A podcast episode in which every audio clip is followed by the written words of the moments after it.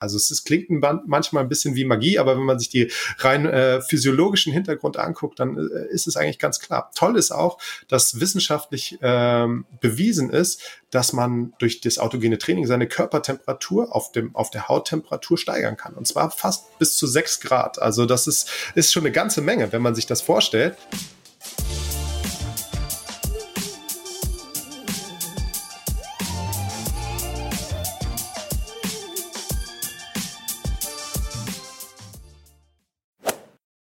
Marathon einen kühlen Kopf bewahren, schneller regenerieren und sogar den eigenen Puls verändern, nur mit Kraft unserer Gedanken und unserer Atmung? All das soll durch autogenes Training möglich sein. Autogenes Training ist eine Entspannungstechnik, bei der wir durch Selbstbeeinflussung Ruhe und Gelassenheit finden können. Und warum sich diese Technik besonders gut für uns LäuferInnen eignet, verrät uns in dieser Folge der sportpsychologische Experte Ole Fischer.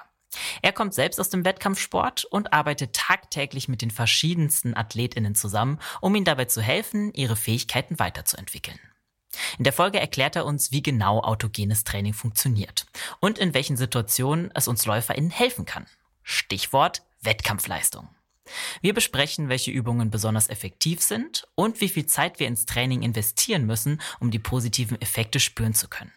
Mit dabei jede Menge praktische Beispiele und Übungen, die ihr zu Hause selber nachmachen könnt. Ich bin Elliot von Achilles Running und wünsche euch viel Spaß beim Zuhören und Ausprobieren. Hi Ole, willkommen hier bei uns im Podcast. Wie geht's dir? Hallo Elliot, ja, ähm, mir geht's gut. Vielen Dank. Ich äh, freue mich sehr auf die heutige Folge mit dir und ähm, darauf, dir ein bisschen was über autogenes Training erzählen zu dürfen. Oh ja, ich freue mich auch schon. Das ist auch ein Thema, worüber ich viel recherchiert habe, aber selber noch keine richtigen also Connections dazu hatte. Deswegen freue ich mich, dass du heute als Experte hier bei uns bist zu dem Thema. Äh, wie lief deine Sportwoche soweit? Ähm, ja, äh, wir haben ja heute Mittwoch. Äh, bis jetzt lief es sehr gut. Ich habe äh, jeden Tag tatsächlich ein bisschen Sport machen können. Das äh, cool. habe ich mir auch für den Monat wieder ganz besonders vorgenommen. Äh, ich habe es im letzten Monat ein bisschen schleifen lassen, aber ja, äh, jeden Tag eine halbe bis eine Dreiviertelstunde laufen. Ähm, das ist so meine Wohlfühlzeit. Und ja. ähm, dazu mache ich jetzt noch ein bisschen Calisthenics, habe ich angefangen.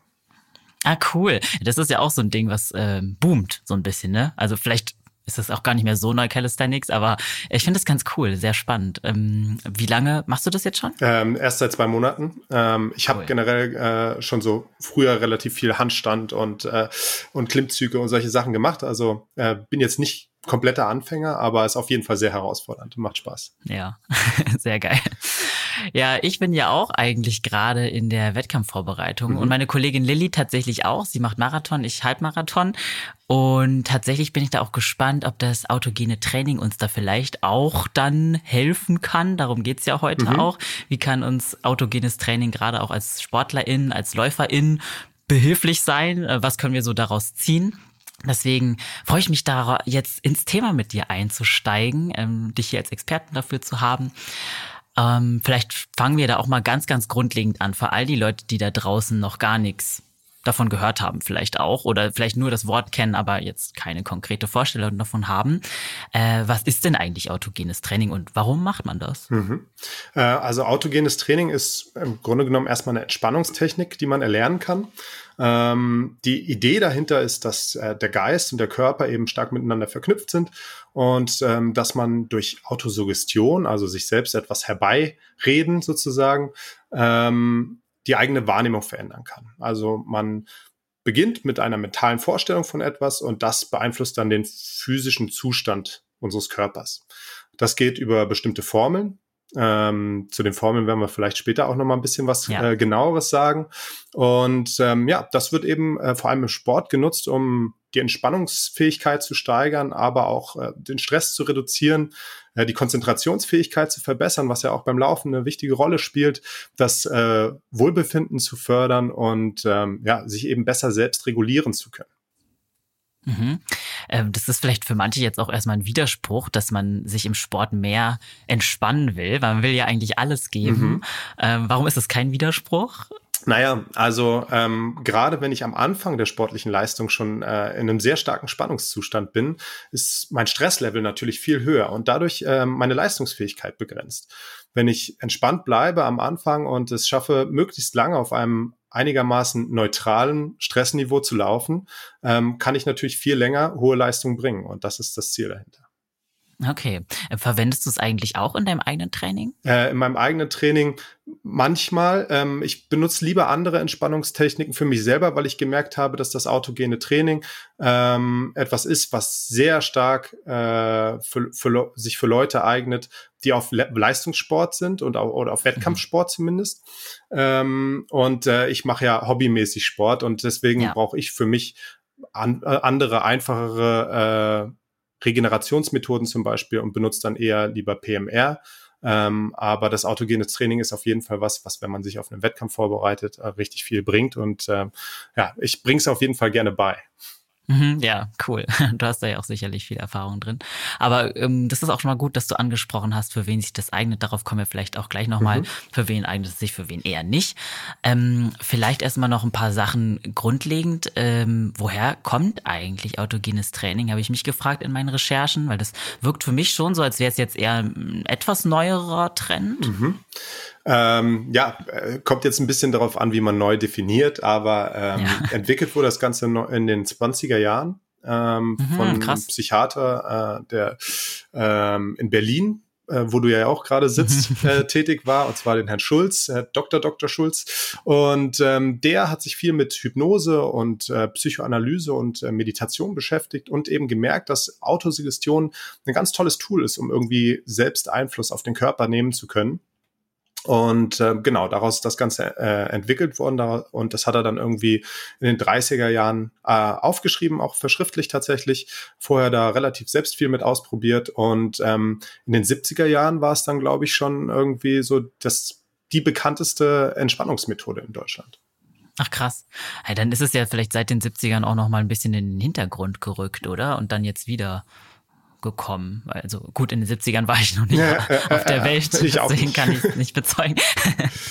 Aber okay, genau. spannend auf jeden Fall. Ja, ähm, genau, in den Hintergrund gerückt. Ähm, es ist wahrscheinlich jetzt wieder in den Vordergrund gerückt, dadurch, dass eben ähm, Stress gerade in der heutigen Zeit irgendwie ein viel bewussteres Thema geworden ist. Und ähm, da hat man sich natürlich wieder umgeguckt, okay, was haben wir denn gelernt eigentlich? Was, was kennen wir denn für Methoden? Und da ist das autogene Training jetzt wieder genau viel mehr in den Vordergrund gerückt.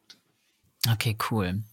Und was konkret, also lass uns da gerne mal einsteigen, was passiert konkret im Körper beim autogenen Training? Warum entspannt uns das oder warum fokussiert uns das? Mhm.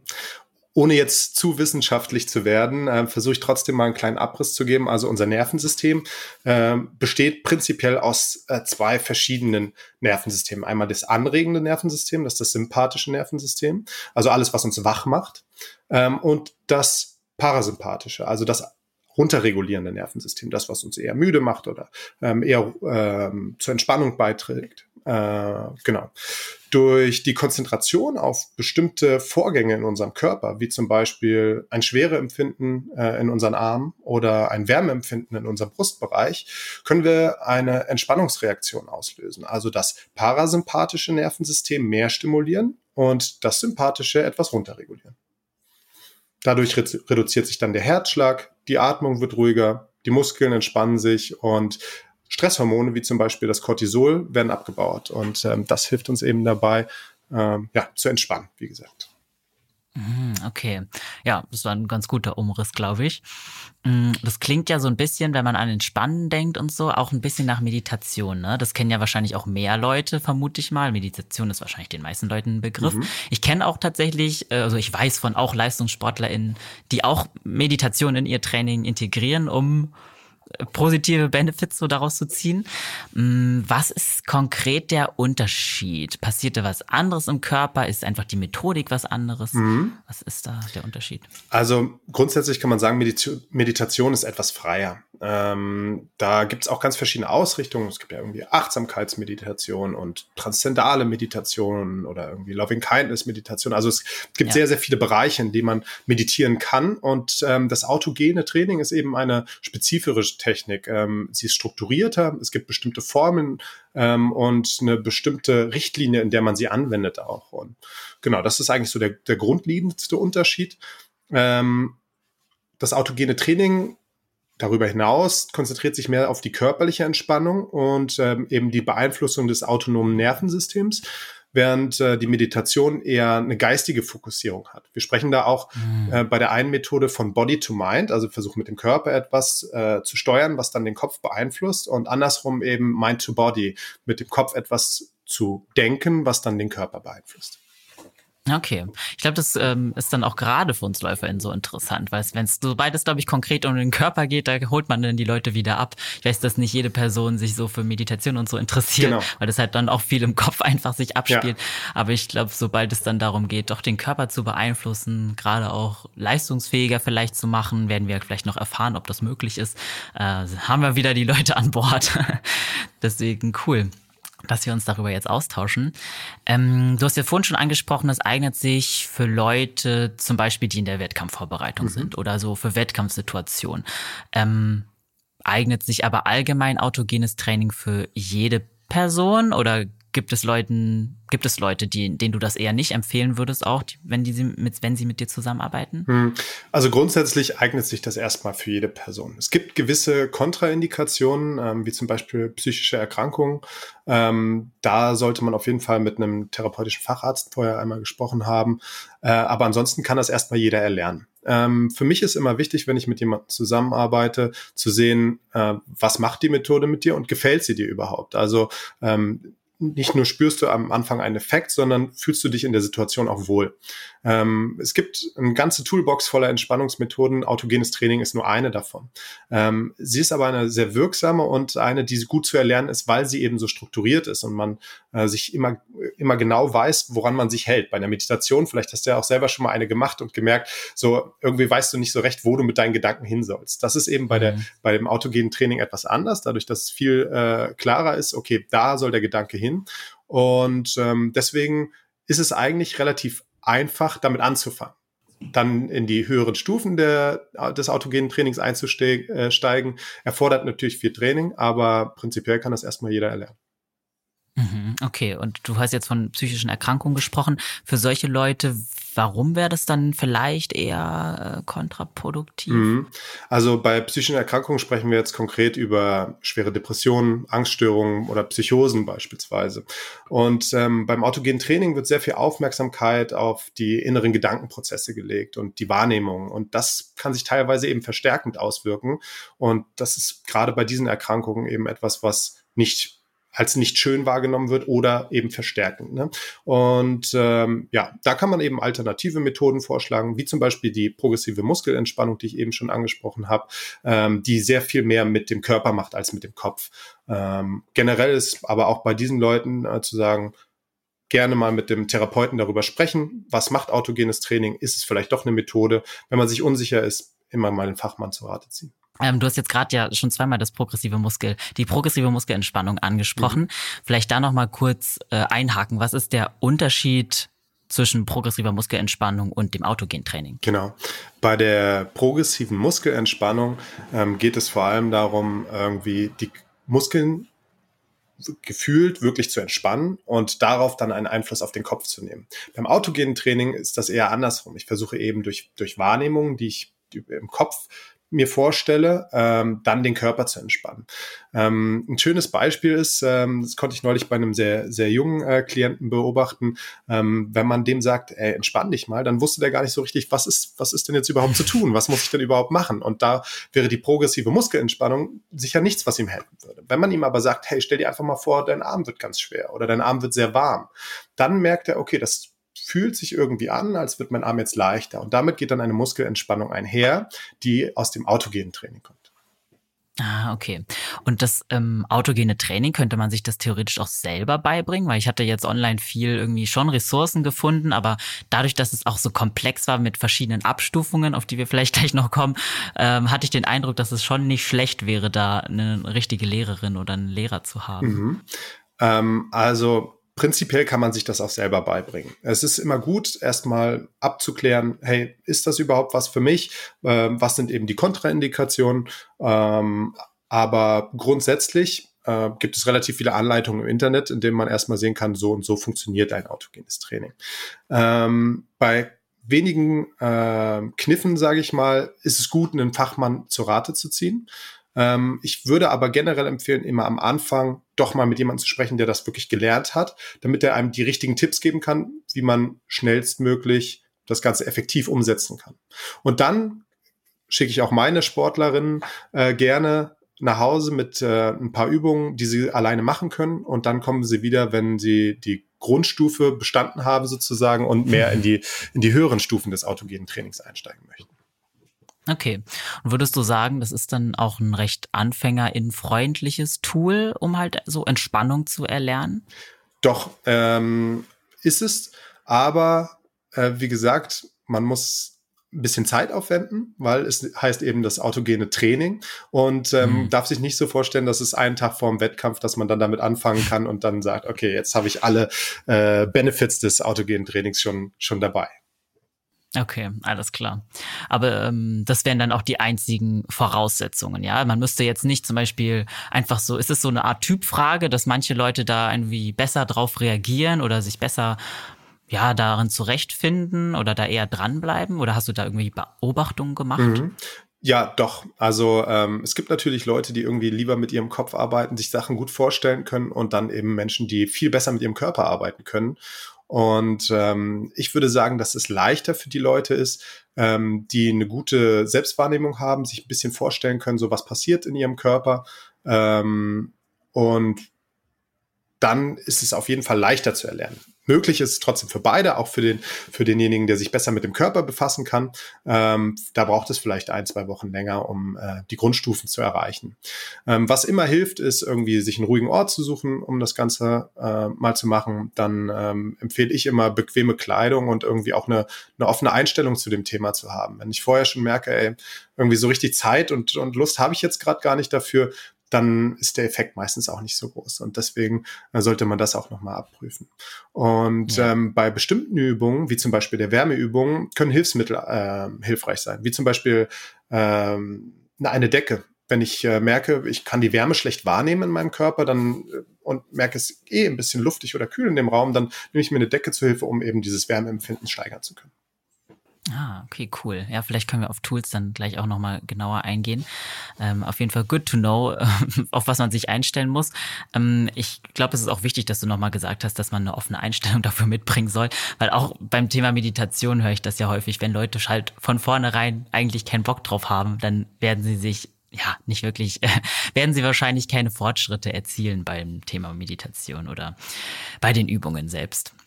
Deswegen, klar, man muss schon irgendwie Lust drauf haben, sich drauf einzulassen. mm, weil du vorhin gesagt hast, man kann jetzt nicht einen Tag vorm Wettkampf damit anfangen. Ich meine, davon sind wahrscheinlich die meisten von uns ausgegangen. Aber wie häufig müsste man denn so in der Regel autogenes Training durchführen, um halt einen Effekt zu erzielen und vor allem auch dann beizubehalten? Klassische psychologische Antwort, das ist natürlich immer individuell. Ähm, aber ähm, was die Erfahrung gezeigt hat bei mir äh, in der Praxis, ist circa 10 bis 20 Minuten am Tag haben einen guten Effekt. Wenn man jetzt nicht jeden Tag schafft, dann sind natürlich auch alle paar Tage gut, ähm, so dass man eine gewisse Regelmäßigkeit drin hat. Und ähm, wie das Ganze dann wirkt, äh, hängt natürlich schon ein bisschen von der generellen Voraussetzung ab. Ne? Also wie gut kann ich mich überhaupt auf mich selber schon einlassen? Wie gut kann ich wahrnehmen, was in meinem Körper funktioniert und was nicht? Ähm, aber prinzipiell diese 10 bis 20 Minuten am Tag, wenn man das ähm, über ein, zwei äh, Wochen ähm, gewährleisten kann, dann hat man schon mal gute Chancen, die Grundstufe erreicht zu haben. Okay, dann lass uns doch gerne mal in diese Stufen reingehen, mhm. weil ich glaube, manche sind jetzt da draußen vielleicht auch verwirrt. Wie viele Stufen gibt es überhaupt? Warum hat man nach zwei Wochen erst die Grundstufe mhm. erreicht? Ähm, erklär uns doch bitte gerne mal, wie das so aufgebaut ja. ist. Also prinzipiell gibt es drei Stufen in, der, äh, in dem autogenen Training. Und äh, man lernt bei der Grundstufe die Grundlagen der Entspannung und der Selbstwahrnehmung. Dafür gibt es äh, sechs Hauptübungen. Ähm, die Übungen sind die schwere Übung, die Wärmeübung, die Herzübung, Atemübung, Bauchübung und Kopfübung. Das klingt jetzt alles relativ viel, aber äh, man arbeitet diese, diese, diese Grundübungen äh, Stück für Stück durch. Man beginnt meistens entweder mit der Schwere oder der Wärmeübung. Ich äh, kommt für mich immer ein bisschen darauf an, was ich für eine Person mir gegenüber sitzen habe, meistens aber mit der schwere Übung, weil man sich das eben sehr gut vorstellen kann. Und äh, in dieser Übungsstufe sagt man zum Beispiel, ähm, mein rechter Arm ist sehr schwer das Gefühl von Schwere und das eben zulassen zu können im eigenen Körper hat damit zu tun, dass der Muskeltonus sich runterschraubt. Ne? Also dass man ihn selbst bewusst nachlässt, locker lässt und damit Entspannung herbeiführt. Und ähm, auf diese körperliche Empfindung mich zu konzentrieren, hilft mir eben dabei, diese, diese Grundstufe zu erreichen, diese, diese Schwere zu erreichen. Genau. Und wenn ich dann diese äh, sechs Grund Hauptübungen habe in der Grundstufe, dann äh, geht es meistens über zur Mittelstufe. Und bei der Mittelstufe vertieft man eben diese Fähigkeiten zur Selbstbeeinflussung und wendet die dann auf Alltagssituationen an, wie zum Beispiel im Wettkampf. Ähm, zum Beispiel Emotionskontrolle beim Laufen oder ähm, durch selbst abgepasste und bestimmte Formeln die Atmung zu entspannen, während ich äh, laufe. Was ja ein Thema ist, was viele von uns haben, wenn wir, Total. wenn wir loslaufen, erstmal zu finden, wie, wie, ist denn mein eigener Atemrhythmus und dann äh, oft auch ins Hecheln kommen, äh, gerade wenn es anstrengend wird. Und wenn man dann merkt, hey, wenn ich das ein bisschen reguliert bekomme, dann habe ich eigentlich noch eine viel bessere Ausdauer, als sich das gerade so anfühlt. Und ähm, das kann ich dann eben mit der, mit der Mittelstufe erreichen, dass ich eben sage, ich atme jetzt entspannt und rhythmisch. Die mhm. Oberstufe ist dann dafür da, mehr mit inneren Bildern und Vorstellungen, positiven Zuständen zu arbeiten. Ähm, ich würde dir als Beispiel mal den Ziel ein, das Zieleinlauf-Moment äh, sozusagen, wenn du dir den visualisierst, wenn du den vorstellst, dann geht damit ja sehr viel positive Emotionen einher. Und diese positiven Emotionen möchte ich dann eben nutzen, um beim Laufen ähm, irgendwie wieder Motivation zu empfinden, äh, das Gefühl zu haben, bald da zu sein und ähm, irgendwie äh, nochmal einen Antrieb zu finden, falls ich den nicht habe. Ne? Das ist natürlich jetzt nur ein Beispiel. Es gibt verschiedenste äh, in dieser Stufe, aber ähm, in der Oberstufe ist eben sehr wichtig, ähm, auch mit mentalen Barrieren zu arbeiten. Hm. Ähm, du hast jetzt angesprochen, zum Beispiel sich äh, in der Oberstufe diesen Moment zu visualisieren ja. beim Zieleinlauf. Müsste man den dann auch schon erlebt haben, um sich das quasi so in Erinnerung zu rufen? Oder könnte man sich den auch komplett vorstellen, wenn man zum Beispiel noch nie einen Wettkampf gelaufen mhm. ist? Ähm, dann macht es natürlich eher Sinn, was, was anderes, einen anderen Erfolgsmoment zu wählen, indem man äh, okay. sich nochmal vorstellen kann, hey, wie war das? Was ging da für Emotionen mit einher? Ähm, es gibt natürlich Leute, die können sich das besonders gut vorstellen, obwohl sie es noch nie gemacht haben. Ähm, ich würde aber in, in dem Moment dann was empfehlen, wo schon mal irgendwie Erfolg da gewesen ist, damit man weiß, wie es okay. sich anfühlt. Ja, macht Sinn.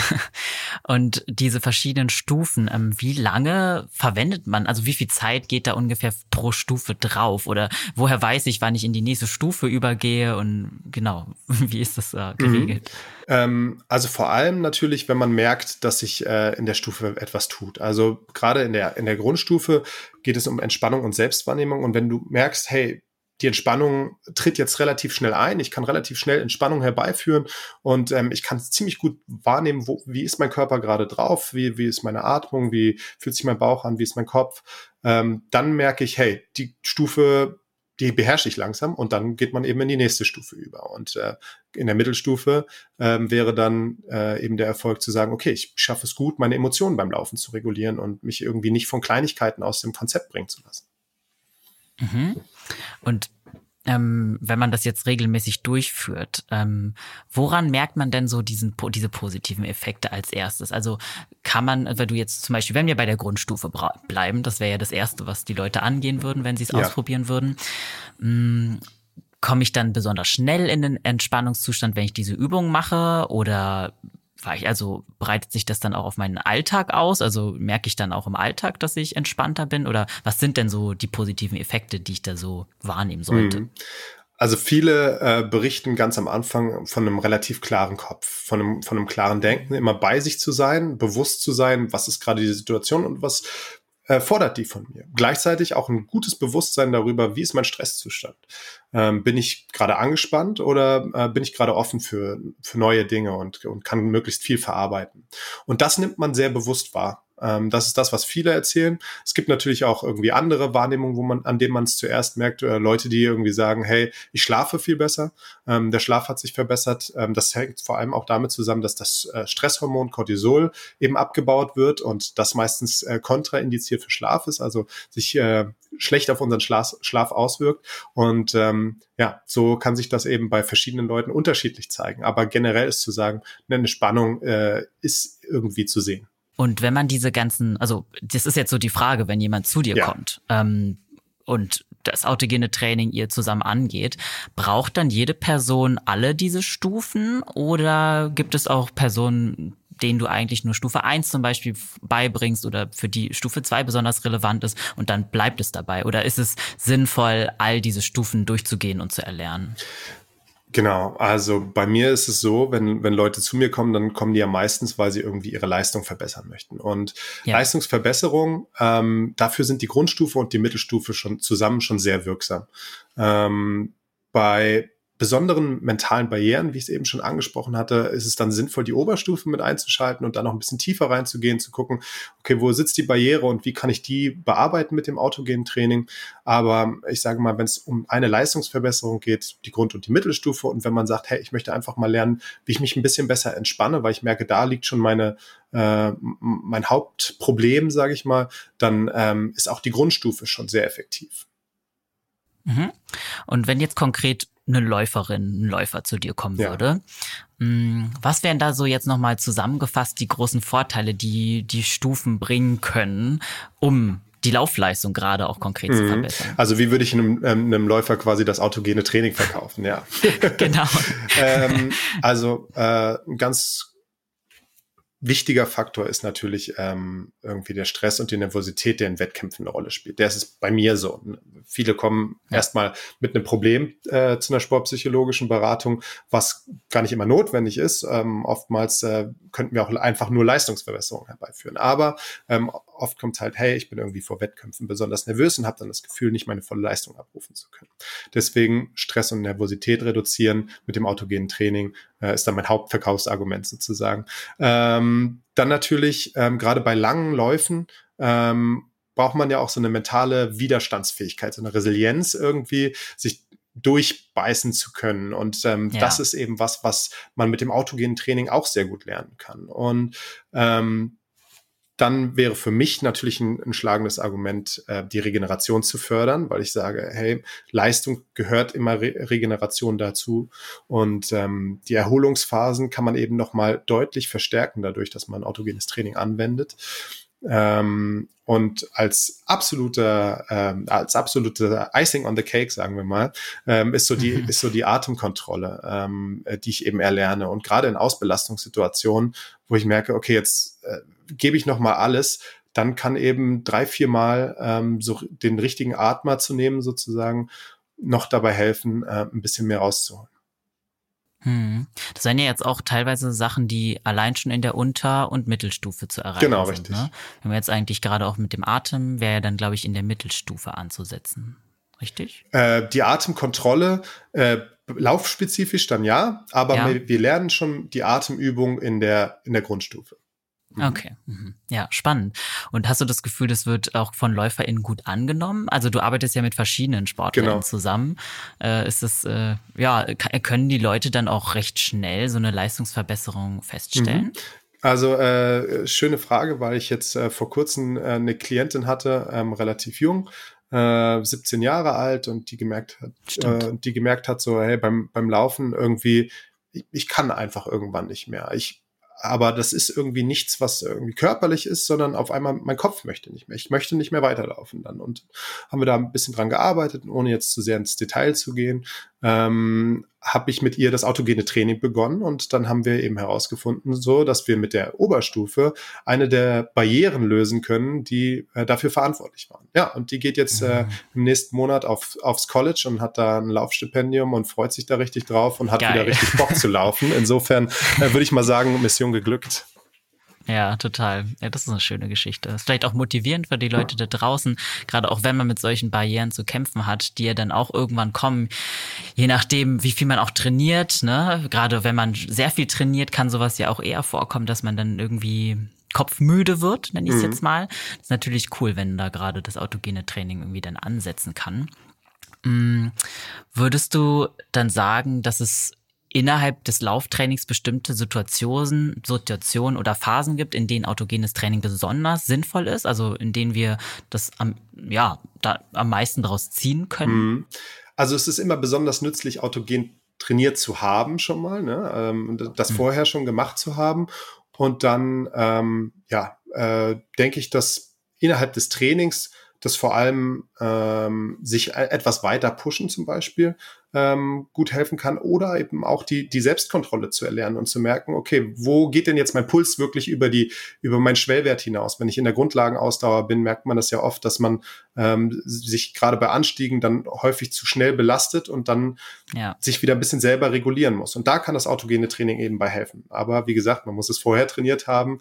Äh, es hilft nichts, äh, kurz, kurz vor dem äh, Wettkampf oder dem äh, Lauftraining das Buch aufzuschlagen und dann zu überlegen, jetzt fange ich mal mit autogenem Training an. Ja, klar. Okay, dann lass uns doch noch mal konkreter in so ein paar Übungen ja. reingehen. Du hast ja jetzt schon ein paar Sachen so erwähnt, mhm. aber ich glaube, damit wir uns das noch mal ein bisschen verbildlichen können, wäre es cool, wenn du uns dann noch mal tiefer reinnimmst in so eine klassische Übung, die du vielleicht einem Läufer, einer Läuferin beibringen würdest oder auch empfehlen würdest. Mhm. Ähm, dann fangen wir mal mit der schwere Übung, die ich eben schon besprochen habe, an. Ähm, was wir machen, ist erstmal grundsätzlich uns hinzusetzen. Äh, man kann gerne die Augen dabei schließen. Für manche Leute ist es aber auch angenehmer, die Augen offen zu haben. Und dann ähm, geht es eben darum, Auto zu suggestieren. Also ich gebe einen Satz vor und äh, du als Person, als, als Läufer oder Läuferin ähm, würdest den für dich immer wieder wiederholen. Und zwar nehmen wir jetzt mal, meine Beine werden schwer. Ähm, du sitzt also entspannt in deinem, in deinem Sitz, ähm, kann, könntest es rein theoretisch sogar auch im Liegen machen. Es ist aber, hat sich gezeigt, dass es im Sitzen ähm, einfacher ist, ähm, weil eben die Aufmerksamkeit dann doch auf einem bestimmten Punkt bleibt und man nicht so das Gefühl von Einschlafen und Wegdriften hat. Hm, ich glaube, das wäre auch mein Problem. okay, genau. Und da äh, wäre es dann eben äh, wichtig, dass du dich immer wieder darauf konzentrierst, meine Beine werden schwer. Dann wirst du schon relativ schnell merken, bin ich jemand, der das gut wahrnehmen kann oder ist das ein Bild, was ich von mir habe, was irgendwie nicht äh, was ich nicht gut auf meinen Körper übertragen kann. Und dann müssen wir gucken, ob wir entweder die Übung verändern ähm, nämlich zum Beispiel mit der Wärmeübung arbeiten oder ob wir ähm, vielleicht sogar äh, nochmal einen Schritt weiter vorne anfangen und erstmal gucken, hey, wie, wie fühlt sich dein Körper generell gerade überhaupt an? Wenn du aber das gut hinkriegst und merkst, so deine Beine werden langsam schwer und du hast das Gefühl, Schwere tritt ein, Du kannst dir das gut vorstellen. Dann gehen wir auch schon in die nächste Übung über. Und das wäre dann die Wärmeübung. Bei der Wärmeübung, ähm, beziehungsweise andersrum, bei der Schwereübung hatte ich ja schon gesagt, es geht immer so ein bisschen damit einher, dass die Muskeln sich entspannen. Man merkt das dann.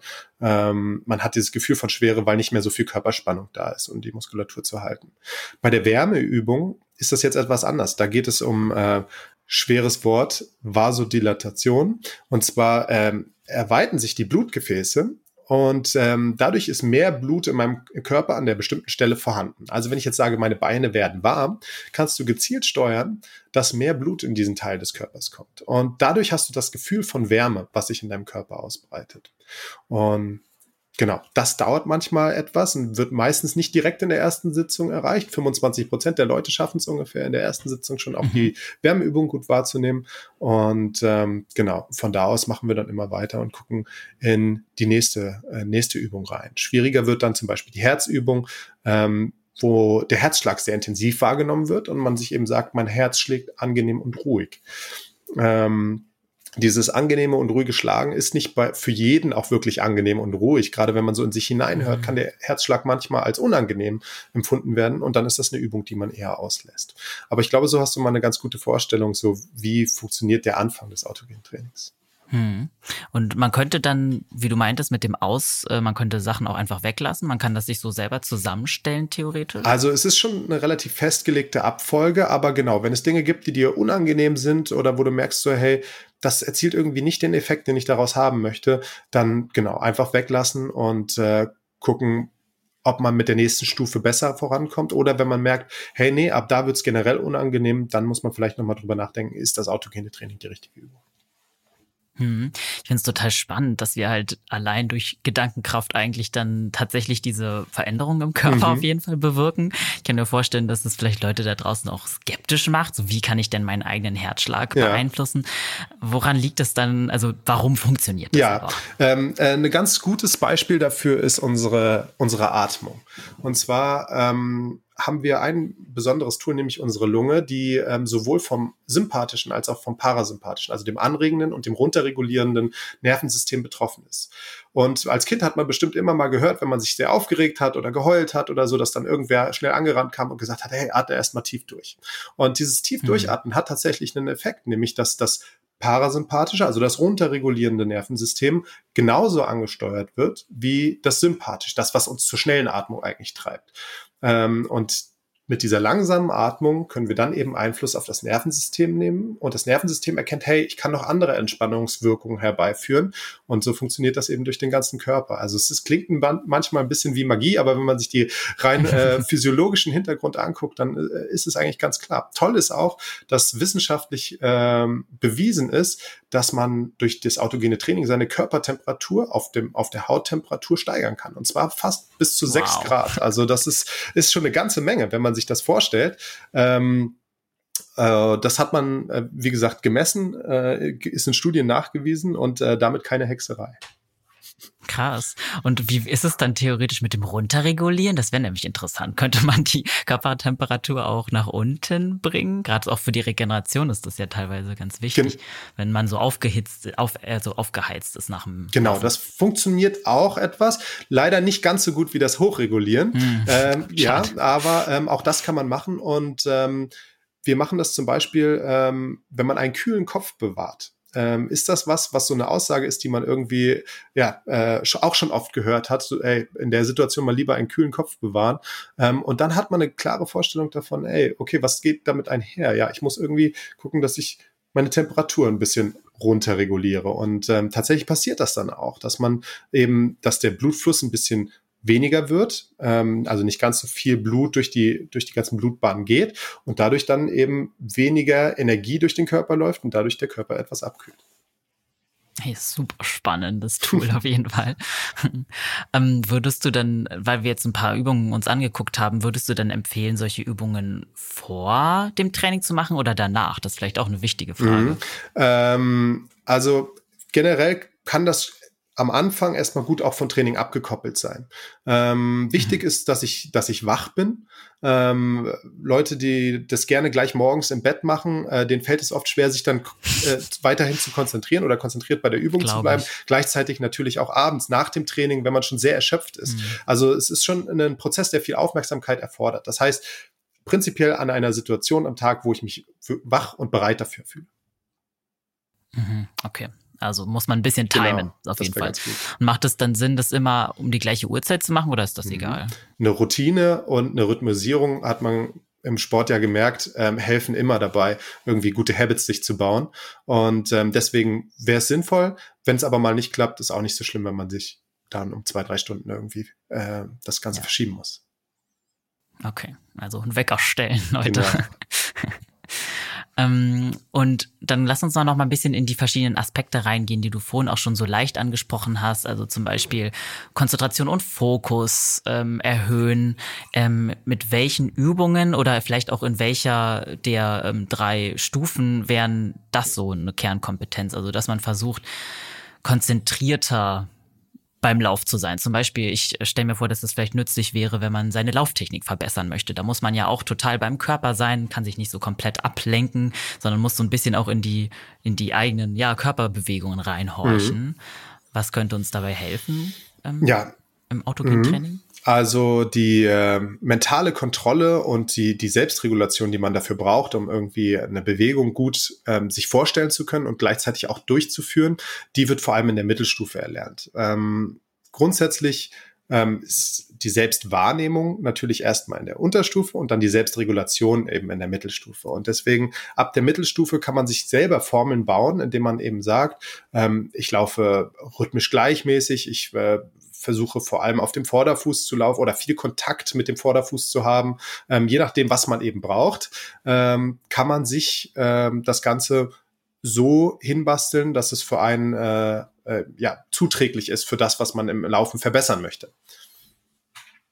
Mhm. Und weil du auch vorhin über ähm, Regeneration gesprochen mhm. hast, das scheint ja auch ein Thema zu sein. Ähm, inwiefern kann das autogene Training uns da unterstützen?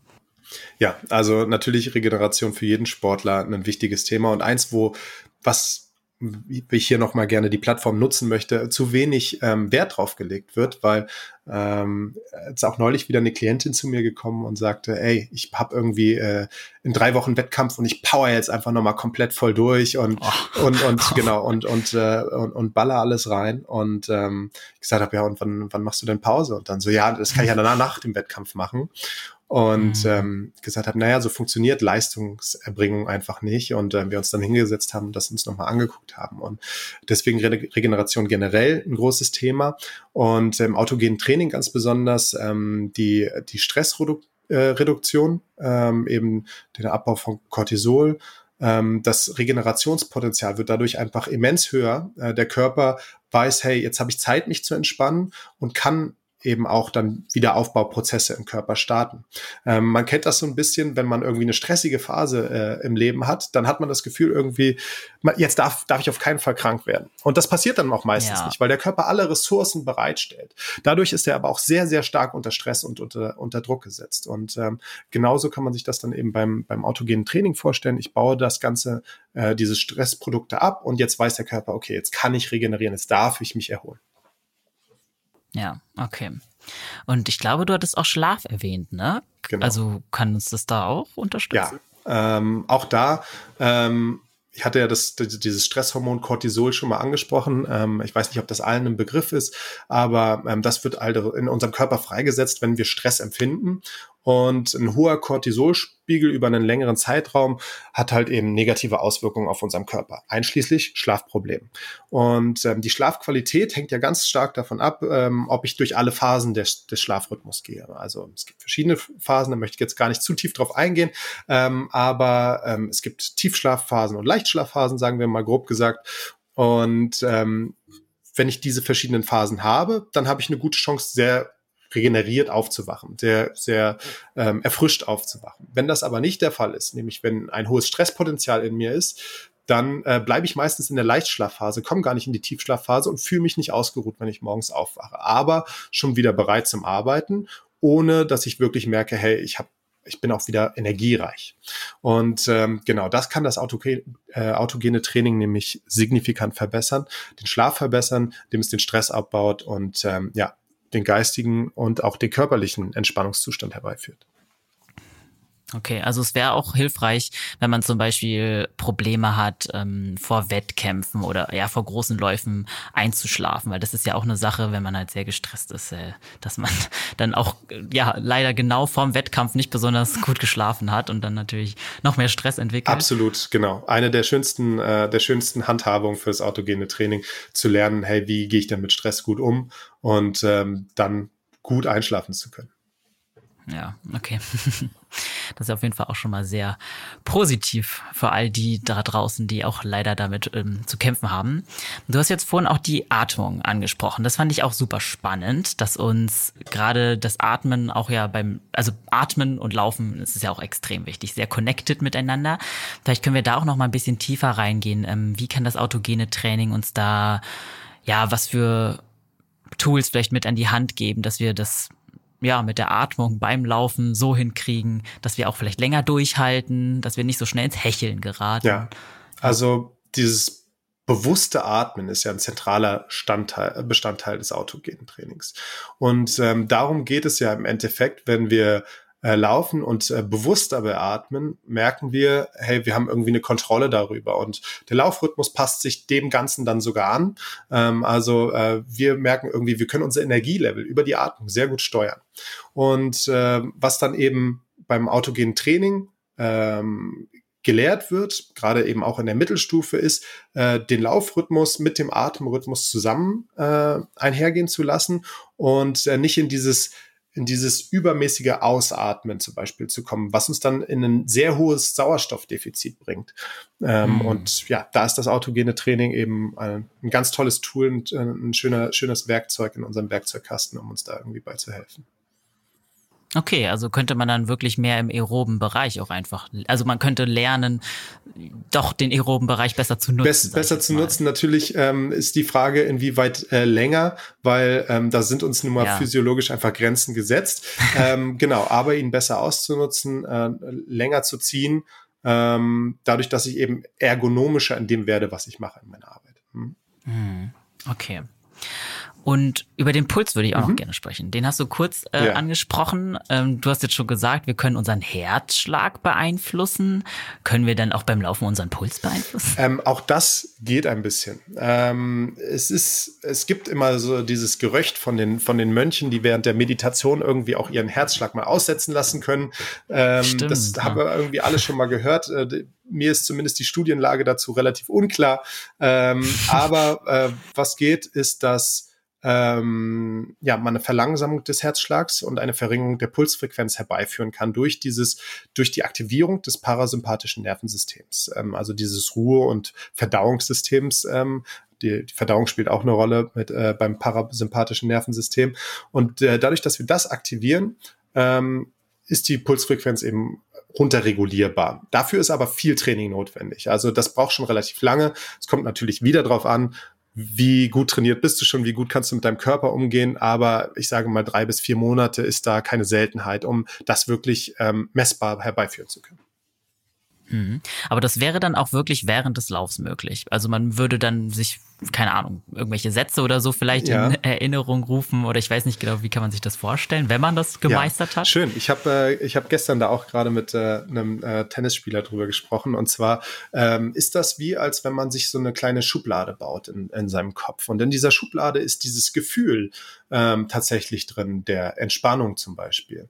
Ähm, und äh, das geht ja mit ganz viel einher. Wir, alle diese Methoden, ob das nun Meditation oder ob das PMR ist oder so, das sind ja Sachen, die uns natürlich vor dem Wettkampf irgendwie helfen, aber vor allem dann auch in den Wettkampf- oder Trainingssituationen helfen sollen. Und da ist es natürlich schwierig, sich dann ganz ruhig hinzusetzen an die Seite und erstmal irgendwie die Augen zuzumachen Voll. und zu, zu meditieren. Ähm, aber wir haben ähm, ein ein, wir, wir entwickeln über dieses Lernen ein gewisses Grundempfinden dafür, wie funktioniert das und was macht das in meinem Körper, wie schaffe ich das schnell anzusteuern.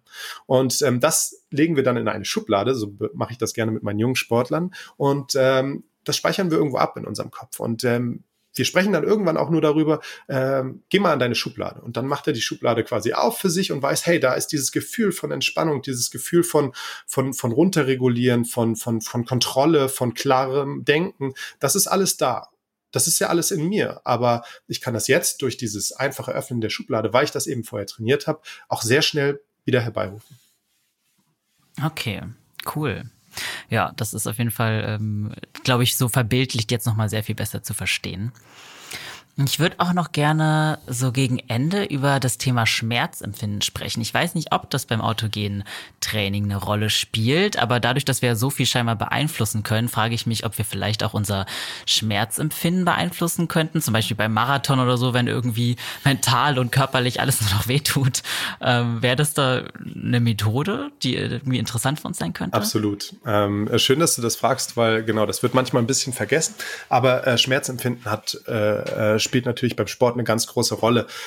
Wir wollen natürlich nicht über äh, einen gewissen Punkt hinauskommen, weil das auch Warnsignale unseres Körpers sind, die sagen, hey, hier ähm, bis hierhin und nicht weiter.